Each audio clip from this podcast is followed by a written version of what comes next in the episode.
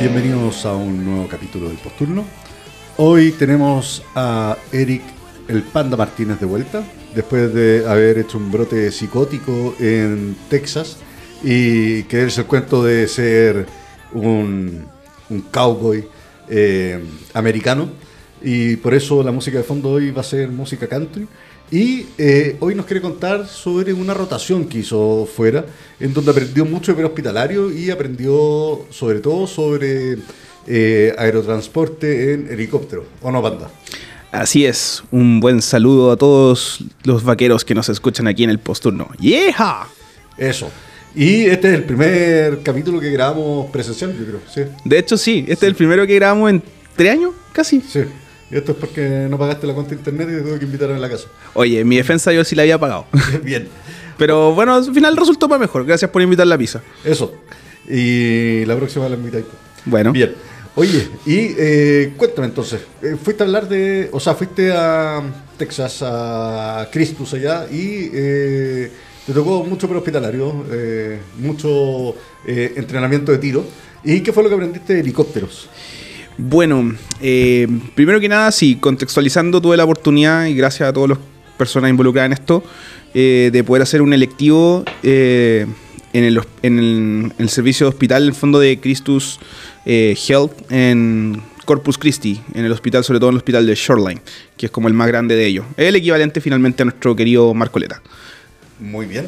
Y en, allá hiciste esta pasada prehospitalario y me estabas contando ahí de, de tus peripecias en helicóptero.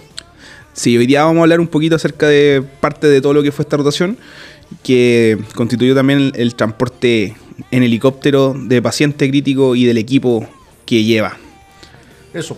Con respecto al, al aerotransporte, eh, bueno, hay diferentes formas de aerotransporte. Eh, está el helicóptero, está el avión, básicamente, pero tienen algunos desafíos que pueden ser diferentes, sobre todo por temas de presurizaciones de cabina, etcétera.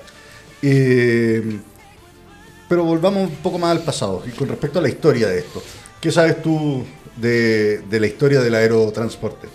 Bueno, como buena persona que gusta y raya con los temas una vez que lo termina de estudiar, vamos, me gustaría contarte algunas cositas, algunas perlitas que vale la pena en realidad considerarlo, porque a lo largo de la historia de la medicina, por ejemplo, si nos remontamos, no sé, pues, a la medicina, la cirugía, la psiquiatría, todas estas tienen grandes antepasados y grandes historias, pero nuestros antepasados no volaban en pterodáctilos. po.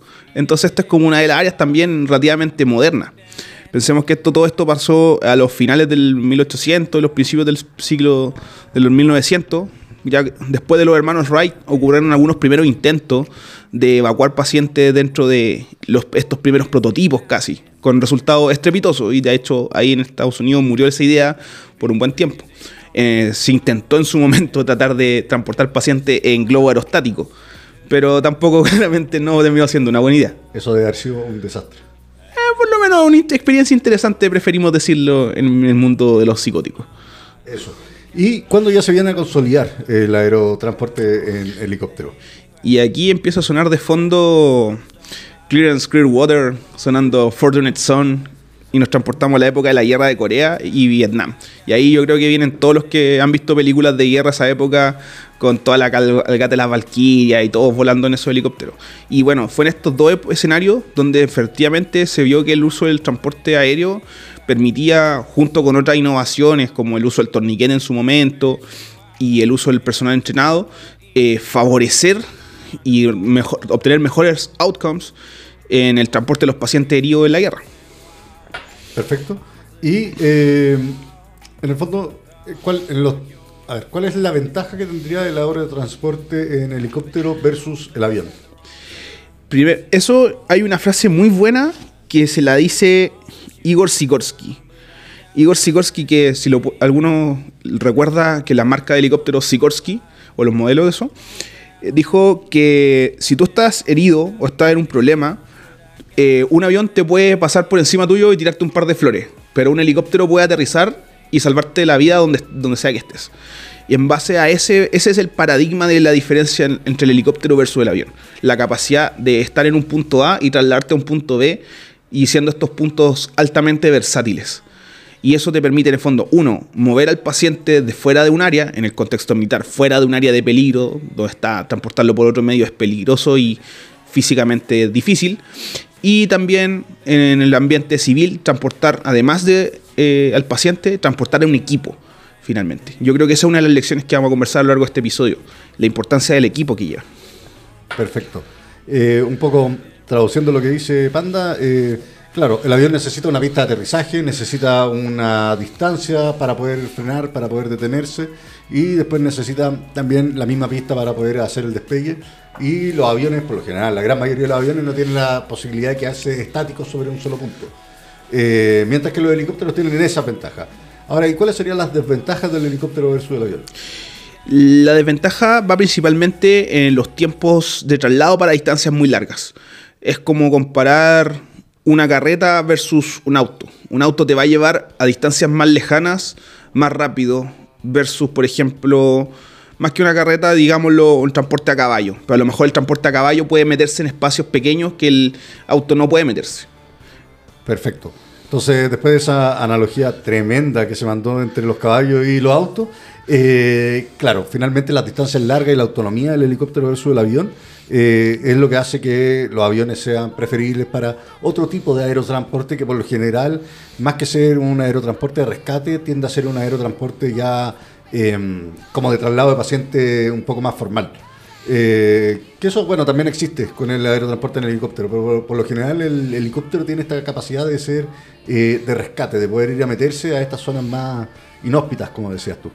Oye, y cuéntame más, en el fondo, cómo, qué, cosas quieres contarnos con respecto a, al uso del helicóptero? ¿Por qué en el fondo tú evacuarías a alguien por aire?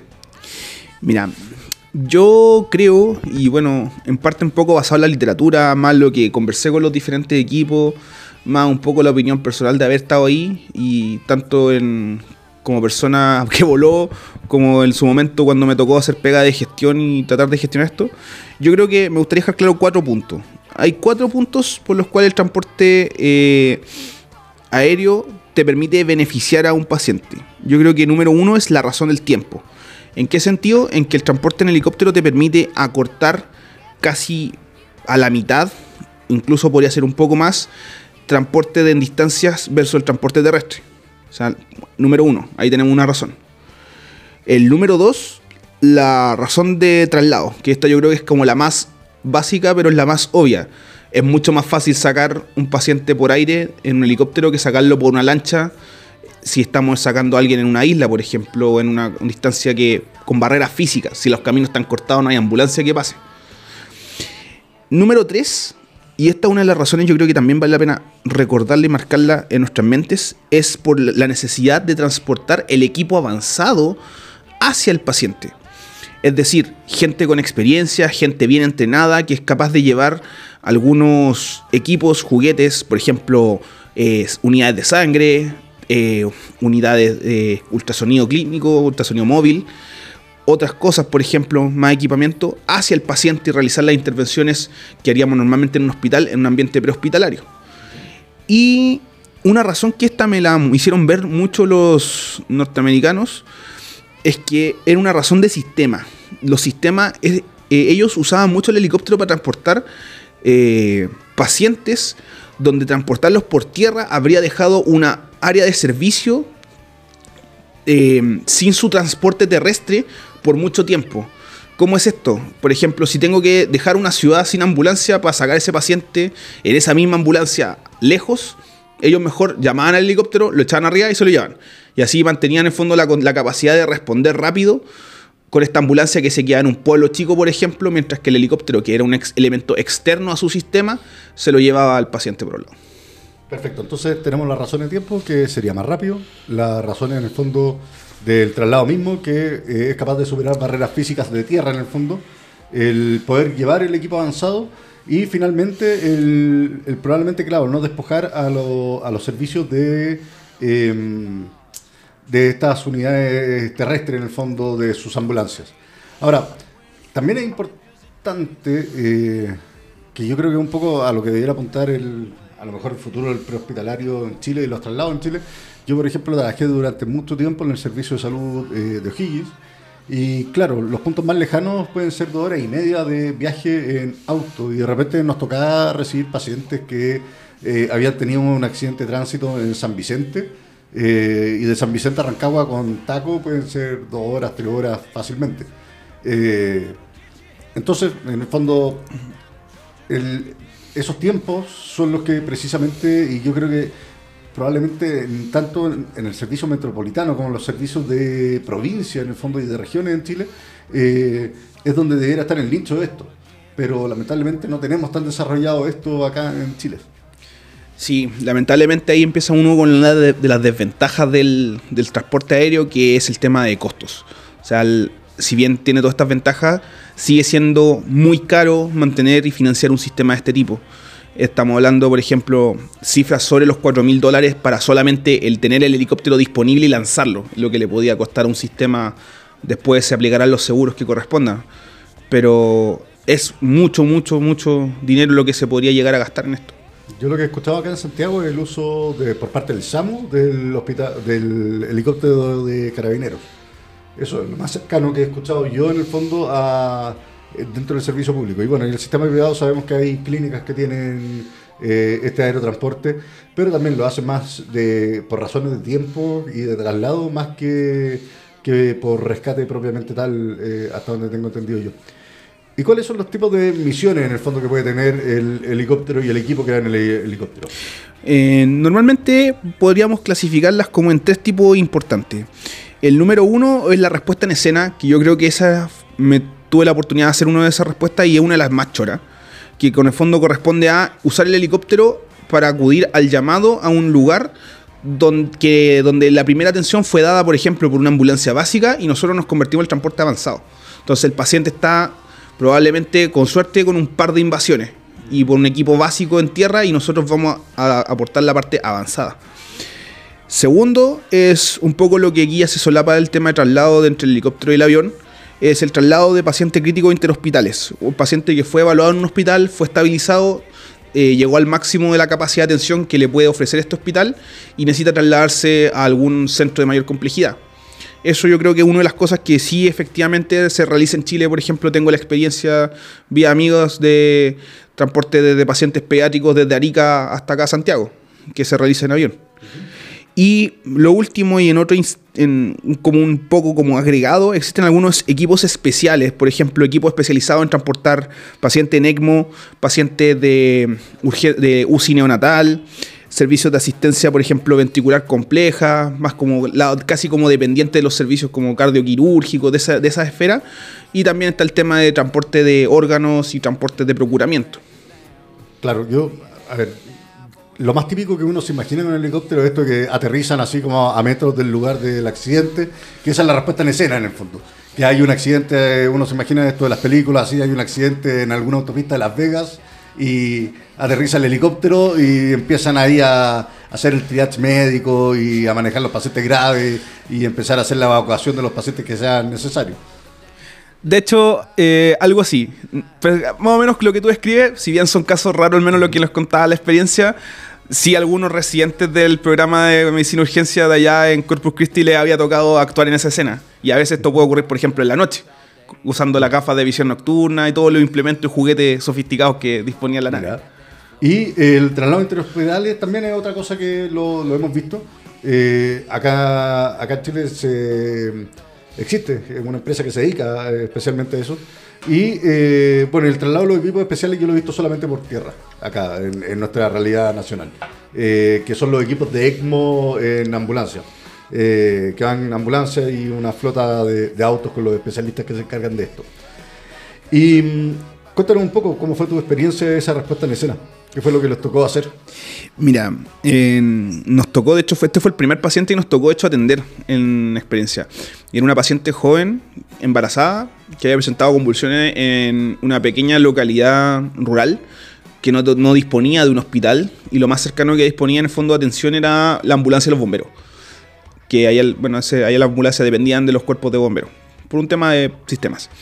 Y nos tocaron, nos despacharon en el fondo al helicóptero para aportarle en el fondo la atención avanzada. Entonces la gracia está en que salimos volando, literalmente, y aterrizamos en un pequeño helipuerto que me contaba los equipos de ahí que eh, las mismas comunidades ayudaban a financiarlo para, en el fondo, para facilitar el acceso a su propia salud. Entonces casi que hacían como la completada, pero ellos juntaban lucas en su propia comunidad entre gente y dijo, ya perfecto, ahora tenemos un helicóptero, un helipuerto para que aterrice el servicio de helicóptero si es que lo necesitamos. Una cosa así como bien entretenida comunitaria. Entonces, una vez que nosotros aterrizamos, esta misión la habíamos asignado como que le íbamos a hacer en caliente, es decir, con el motor andando. Entonces el helicóptero aterriza, se mantiene con la aspa girando, con el motor encendido, nos bajamos, nos acercamos y el paciente efectivamente la tenían dentro de una ambulancia que estaba un par de metros fuera del, fuera del área de, de descenso. Nos bajamos, nos subimos a la ambulancia, y efectivamente evaluamos a la paciente, vimos que estaba estable y utilizamos la invasión inicial, control de signos vitales, vías venosas, vimos que no había nada que hacer urgentemente en este momento y determinamos que el transporte a su centro de base, que era justo un hospital en otra localidad un poco más al sur, no en Corpus Christi, y procedimos a subir al helicóptero andando y subir y transportarnos ahí. Una vez que habíamos asegurado que no había nada más que hacer ni otras intervenciones que administrar. Mira, excelente. Qué buena, qué buena experiencia. Oye, y una vez que ya tienes al paciente en el aire, ¿cuáles son las cosas que te tienen que preocupar? Principalmente, la gran magia de todo esto está en que tú seas capaz de predecir y atender todo antes de entrar a volar. La magia está en hacer todo antes. ¿Por qué? Porque una vez que estás arriba y estás en el aire, te ves muy limitado de las cosas que le puedes ofrecer al paciente por temas tanto de espacio, por temas tanto de el acceso al paciente mismo, por ejemplo, dependiendo de la aeronave que utilicen. Hay algunas aeronaves que efectivamente son más grandes y te permiten un poco más de libertad de movimiento. La nave en la que estábamos nosotros era un helicóptero que igual era bien pequeño, entonces no teníamos acceso, teníamos acceso solamente a la vía aérea del paciente, a los monitores y a las vías venosas. Entonces teníamos de quejar todo listo, todo andado, todo empaquetado, por así decirlo, y posteriormente le dábamos. Entonces, la clave de todo esto está en predecir y anticiparte a todo y tenerlo todo armado antes de, cosa que la dentro del transporte sea solamente transportarlo. Perfecto. ¿Y cuáles son los miedos que tienes tú en el fondo al transportarlo? Porque, de nuevo, una de las diferencias que tiene con los aviones es que la cabina habitualmente los helicópteros no es presurizada. Exactamente. Ahí entran algunas cosas que tenemos que tener en consideración. Que aquí nos vamos a salir un poco del tema y nos vamos a saltar al tema de la qué, qué es lo que le ocurre al cuerpo cuando se eleva por sobre el nivel del mar. Y ahí nosotros vemos lo que se llama. Hay dos fenómenos importantes a forma de resumen. El fenómeno que se llama de la hipoxia hipovárica y el fenómeno de la expansión de los gases. En resumidas cuentas, la hipoxia hipovárica significa que existe menos oxígeno y a menor presión mientras más alto estemos. ¿Y eso qué significa? Que en pacientes sanos, personas normales, nosotros cuando volamos en un avión comercial, por ejemplo, eh, las cabinas suelen estar presurizadas a 8000 pies, por ejemplo, más o menos. Eh, se, echan a andar mecanismos de compensación que en un paciente sano hace que finalmente no pase nada. Porque acelera un poco más la frecuencia cardíaca, se transporta, se concentra el oxígeno, pasan hartas cosas. Pero que en un paciente cuya sistema, su economía ya está al límite, pueda eh, terminar de empujarlo por el, el desgado equilibrio que tienen. Entonces tengo que tratar de tener optimizado todo lo que es en este paciente el transporte de oxígeno. Asegurarnos de que si hubo que transfundirle sangre, transfundirla si hay que aportar más oxígeno, aumentar las presiones, aportar el adecuado volumen, asegurarnos de que el oxígeno no va a ser un problema corrigiendo todas las aristas de esta ecuación. Perfecto. Finalmente, en el fondo lo que pasa, eh, sobre todo sobre los 3.000 eh, pies, que son los, el kilómetro, los 900 metros, el, el paciente, o sea, el, los gases no es que cambie el porcentaje de oxígeno que haya, sino que siempre va a ser el, mismo 21%, solamente que hay menos moléculas de gas en el fondo dando vueltas. Eso es, lo que entiendo yo. Exactamente, está más diluido, por así decirlo, pero sin variar la composición. Exacto. Por lo tanto, ahí sí va a caer la, la oxemia de los pacientes y es algo que también se ve en el mal de altura en la gente que se dedica a hacer alpinismo, en el fondo que es la que empiezan a desaturar, no porque haya menos porcentaje de oxígeno, sino que porque hay menos gas dando vuelta. Exactamente. Perfecto. Y me dijiste que hay otra cosa que te preocupa mucho, que era la expansión de los gases. Sí. ¿Te ha pasado alguna vez o que has volado en un avión comercial y te has dado cuenta con que las botellas les pasa algo? O de repente cuando ya en el equipaje, las maletas, subiste al avión y después bajaste y algo le pasó a tu botella, se achurrascaron, se movieron. ¿Has visto eso? No viajo con botellas. Bueno, me parece que me parece que no, no viajé en botella. No, no, creo que no has tenido la experiencia de viajar en una botella. Te puedo decir que es bastante cómodo. No, no he viajado nunca con una botella. Muy bien. Pero, pero me, me imagino lo que va tu, tu comentario.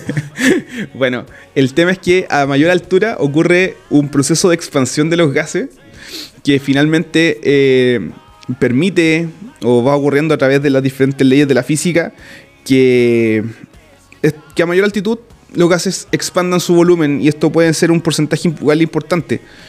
Eh, ¿Cuál es el problema de esto? Nosotros normalmente en un paciente sano, nuevamente, no debería haber mayores problemas, pero en pacientes, por ejemplo, que tengan un neumotórax, que está en un- una cantidad de aire en una cavidad cerrada, este aire va a empezar a expandirse dentro y finalmente puede llegar a, a generar un, un comportamiento como un neumotórax hipertensivo, siendo que antes no lo era. De hecho, el neumotórax es una contraindicación absoluta para hacer un vuelo.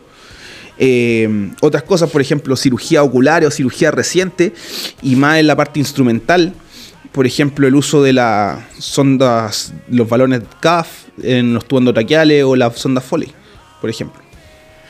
Claro, el, el tema del neumotórax como contraindicación, me imagino que es el neumotórax que no tiene un tubo pleural puesto. Exactamente, tenemos que hacernos cargo de eso, Bruno. Eso, y a eso es lo que vas tú con que hay que tener todo listo, porque después el espacio en el helicóptero, a mí me ha tocado ver estos helicópteros por dentro, y básicamente el, el médico va sentado de lado sin mucha posibilidad de girarse eh, hacia la cabeza del paciente, en el fondo.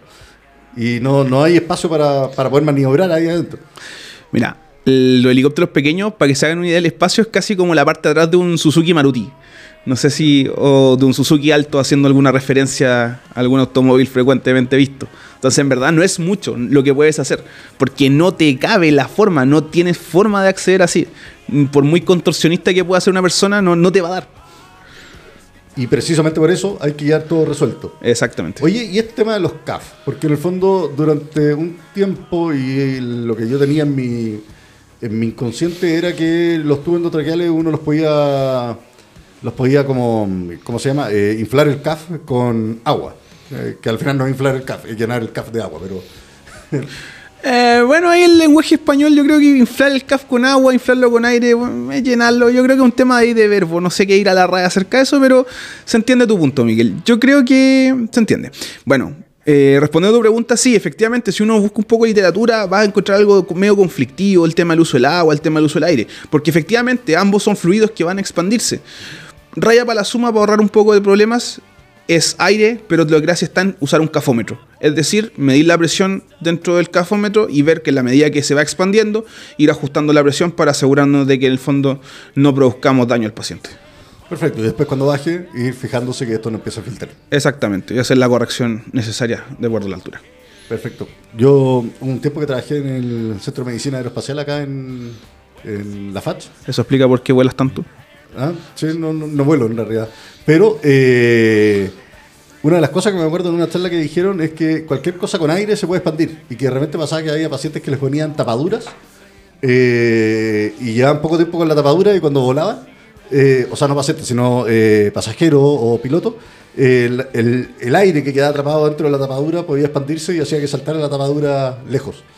O fracturaba el diente. Claro, esas son las consideraciones que uno tiene que tener cuando hace este tipo de cosas. Y sobre todo, otras cosas, por ejemplo, la cirugía ocular fue una de las que más mencionaba como miedo, pensando en el fondo todo lo que es en cavidad cerrada. O sea, claro, me imagino que alguien que se opera de cataratas, que lo están transportando, cualquier burbujita de aire puede terminar en, en un glaucoma, básicamente, de ese ojo. Una Eh, proptosis. es- esperemos que no, pero sí es una opción. La física ya sea alguien que quiera hacer las matemáticas y calcular cuánto crece una burbuja en ese tamaño, pero la idea es no tener a eso, no exponerse a eso. Bueno, terrible para los oftalmólogos y los maxilofaciales esta viñeta del, del capítulo. Oye, ¿y qué, qué consideraciones tú tienes antes de, de volar? Con respecto a eso, tenemos que considerar, yo creo que, eh, unos tres puntos importantes. El punto número uno es la seguridad en el fondo tanto del equipo como del paciente, porque a, diferencia de los transportes por tierra, que si bien el factor meteorológico es también no es controlable jamás, pero por tierra el ser humano está más acostumbrado, tiene más experiencia a manejar, manejará con más cuidado, manejará más lento, pero nosotros manejamos por tierra, o sea, manejamos por condición adversa, con viento, con nieve, con lo que sea. El helicóptero eso puede eh, ser muy peligroso y puede en el fondo llegar a que la nave caiga y si cae tienes como casi un 50% de probabilidad de que termine en accidentes fatales. Entonces, entonces, en fondo, hay que justificar bien por qué vas a exponer a tu equipo a esto. Y ahí el rol del piloto es el que manda. El piloto es el dueño de la aeronave, es el responsable de todo esto. Y si el piloto dice que por las condiciones de viento o climáticas no se puede volar, no se vuela nomás. Y se quedará y habrá que buscar, el sistema tendrá que buscar otra forma, ya sea por tierra, ya sea por agua o esperar nomás. Que es muchas veces lo que ocurre, por ejemplo, en, en Canadá, en las provincias como más distantes donde no se puede, si no se puede volar, no se puede volar no, solamente, por muy terrible que eso suene. Claro, que en ese sentido el helicóptero es bastante más sensible a las condiciones climáticas que el avión. Claro, y de hecho en caso de alguna cuestión, eh, te podría tocar incluso si las cosas están adversas, tener que aterrizar en medio de la nada, esperar a que pase, no sé, la nube o el chavarrón que está, si es que no le pudieron hacer el quite, y posteriormente volver a despegar. Claro, es por eso que en las partes más nórdicas hay muchos avionetas que hacen este tipo de rescate. Precisamente por lo mismo, porque en el fondo, en, qué sé yo, en la provincia de Yukon de Canadá, probablemente las condiciones de vuelo para un helicóptero deben ser tiempos muy limitados en el año eh, versus para una avioneta de... Pero de nuevo, no hacen rescate, hacen traslado finalmente. Claro, entonces va mucho ahí en la condición y lo que podamos predecir del tema. Nosotros me acuerdo, nosotros teníamos, siempre estábamos cambiando con los celulares, ahí la viñeta del tiempo, la viñeta del tiempo, y dijimos, ya, los vientos van cambiando así, así, así. De repente nos tocó así, oh, mira, ¿cachai? Que hay unos rayos lejos, pucha, significa que hay una tormenta en tal parte, ya tal área de servicio ya no se puede operar. Y esto nos tocó correr, arrancar en la noche de San Antonio hasta Corpus, arrancando una tormenta eléctrica. Oye, ¿y los costos de esta cuestión deben ser exorbitantes? Bueno, ya toca un poquito este tema, pero sí, efectivamente, ¿valdrá la pena gastar tantas lucas en traslados que podamos hacer de otra forma que es mucho más barato? Ahí yo creo que importa mucho el tema de la selección de los pacientes. Eh, por lo que me di cuenta en el sistema norteamericano en el que estuve, la selección era bien pobre. En el sentido de que mm, muchos de los pacientes yo no los habría volado. Se sobreutilizaba el recurso. Se sobreutilizaba el recurso, exactamente. Claro, pero probablemente también era porque venían fondos de otro lado para poder sobreutilizar el recurso. Claro, de alguna forma se financiaba esto, pero si lo hubiese trasladado así copy-paste a la realidad chilena, ya habríamos quebrado. Perfecto. Oye, eh, yo también alguna vez también escuché el costo así de un viaje entre Santiago y La Serena y pueden ser 7 millones de pesos solamente para el lado. Claro. Oye, eh, ¿Y eh, alguna otra consideración? Sí, el tema de los resultados. Finalmente mm, está el tema de tiempo para obtener el resultado, pero ¿qué tan tiempo dependientes son algunas patologías? Yo creo que es una de las preguntas que, una vez, si es que una vez manejado el fondo el tema, o sea, si es que en el fondo se maneja inicialmente o se estabiliza la patología, ¿cuánto tiempo nos permite ganar? Si tengo un paciente politraumatizado que logramos parar la hemorragia, pues logramos parar todas las cosas ¿Hace alguna diferencia el tema entre movernos una hora desde un centro de trauma menor a un centro de trauma mayor? A lo mejor no hay, no, no hay tan mayor diferencia. Y eso, eso ha sido lo que igual han mostrado algunos estudios, el tema de que por qué el, impacto del helicóptero no ha sido tan potente como uno lo podría creer. Ahora, ¿qué es lo que sí se ha visto? Finalmente, recalcando lo que decíamos en un comienzo, el tema del equipo. O sea, el trabajo arriba de un helicóptero para los enfermeros y sobre todo para los paramédicos en este caso, no era un trabajo, un entry level que se llama. Tú no salías de la escuela de enfermería, tú no salías de la escuela de paramédico y quería decir, eh, quiero entrar al helicóptero y postulaba como un recién egresado. No se podía. Era mínimo gente que tenía mínimo tres años de experiencia trabajando en UCIs, urgencia o prehospitalario. Entonces era gente que ya venía algo curtida. Y dentro de lo mismo, para asegurarse en el fondo de que su gente se mantuviera bien al día, la capacitación y el entrenamiento eran parte de las rutinas que ellos tenían que tener. De hecho, justo venían, nos tocó, venían de vuelta de un entrenamiento con, de instalación de procedimientos que no se hacen todos los días, por ejemplo, cricotirotomía, tubos pleurales, que ellos no lo hacían todos los días, en cadáveres y con simulación. Y eso lo hacían para mantener a su tripulación presta, en el fondo. Oye, y me imagino que siempre medicalizado el transporte en helicóptero, ¿no? De hecho, no. Eh, aquí un poco, y quizás va, a dar para que hagamos otro capítulo el posturno de los diferentes sistemas de prehospitalario. En el sistema en el que a mí me tocó estar, eh, no era un sistema medicalizado. en el, eh, se sometía a lo que se llamaba el control médico indirecto.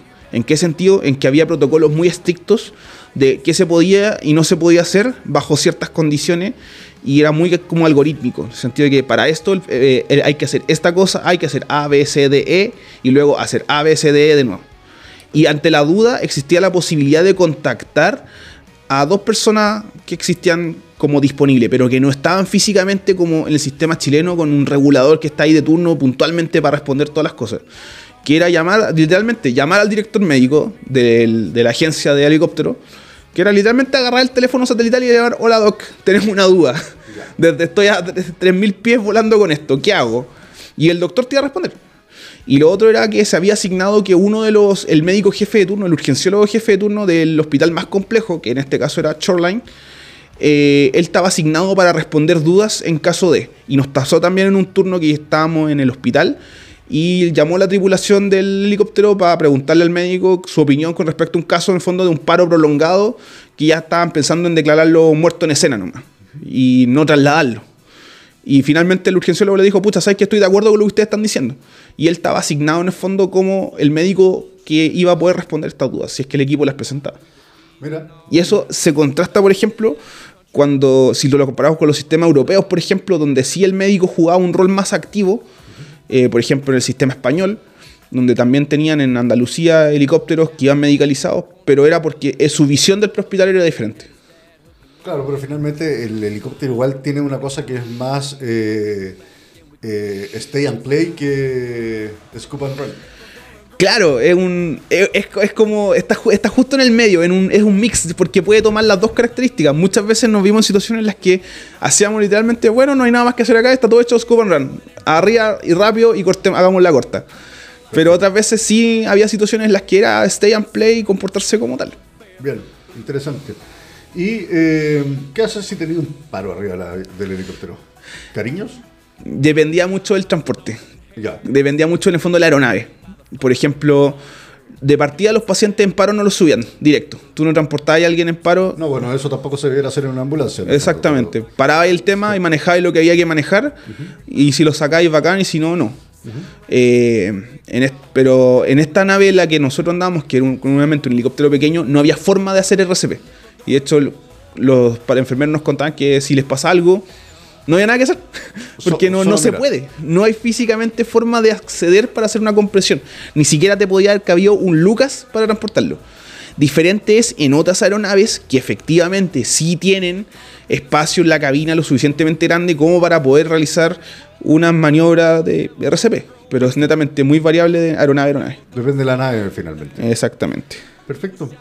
¿Cuáles son los tres puntos que tú te dejarías como para, para, para la gente con respecto a tu experiencia en helicópteros?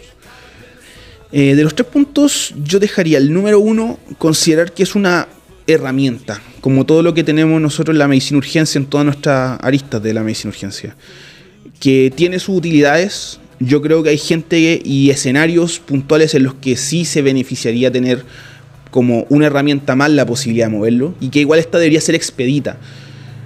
El número dos, el factor humano. O sea, no es la máquina la que hace el milagro, es la gente que va arriba de ello. Y ahí yo me saco el sombrero ante los equipos de, de Halo Flights, que eran los enfermeros, los TENS, que los que, iban arriba junto con sus pilotos, porque ellos eran los que hacían la magia finalmente. No es la máquina como tal. Y lo tercero, eh, que igual nos obliga en el fondo a pensar un poco en preparar a nuestro paciente para las peores condiciones si es que lo vamos a considerar trasladar. O sea, asegurarnos de que esté todo lo más manejado posible, porque como decía una frase que alguna vez escuché, el peor reanimador es mejor que la mejor de las ambulancias para manejar un paciente muy complejo por temas de espacio y droga. Claro, y eso es, eh, eh, yo creo que es cierto en cualquier medio de transporte. En el fondo, hacer RCP arriba de una ambulancia tampoco es. O qué sé yo, instalar un tubo pleural arriba de una ambulancia. Eh, no es fácil y no es factible en el fondo. de repente, eh, por temas de espacio, es sumamente complicado, sumamente difícil. Y, yo creo que eso es como generalmente para todo el prehospitalario, para todo traslado de pacientes. Uno, uno no traslada paciente en paro, como decías tú, y siempre hay que hacer alguna maniobra inicial para tratar de evitar el paro en, durante el traslado. Independiente de que eso no signifique probablemente hacer las intervenciones que hay que hacer, ya dependiendo del modelo que uno tenga. Eh, el modelo francés, por ejemplo, que fue lo que pasó con Lady D en el año 96, 97, eh, que fue de quedarse ahí, de hacer todas las intervenciones en escena, versus eh, lo que hace en, Estados Unidos, que es llegar, tomar al paciente y si que no está paro, subirlo a la ambulancia y llevárselo. Pero siempre hay alguna maniobra inicial, incluso en, esa, en el scoop and run, eh, siempre hay algo, un bolo de algo, el manejar una vía aérea si es que es necesario, pero hay que darle la condición mínima para poder hacer la parte de correr al centro asistencial que te corresponde. Claro, hay cosas que se, siempre hay algo que se puede hacer y eso marca la diferencia. Y eso también aplica en el fondo nuestra mentalidad de la urgencia cuando recibimos al paciente ya nuestro reanimador si es que nos toca trabajar en centros de menor complejidad, porque muchas veces nosotros decimos perfecto, traslado, se imprime la epiquisi, adiós y ahí se ven. Y no hay tan así, o sea, la atención del paciente continúa posterior y tenemos que tratar de ponerlo en los zapatos de ellos. O sea, que eso es difícil. En el fondo, muchas veces estos traslados, cada uno, uno empieza a coordinar un traslado y el traslado ocurre cuatro o cinco horas después y las condiciones del paciente también pueden cambiar durante ese traslado. Y, o sea, durante la espera del traslado en realidad. Y eso, eso también es sumamente eh, variable y es sumamente como dinámico finalmente. Así es, hay que caminar un poco en los zapatos de la gente para poder entender qué es lo que ocurre en el proceso, en el circuito completo.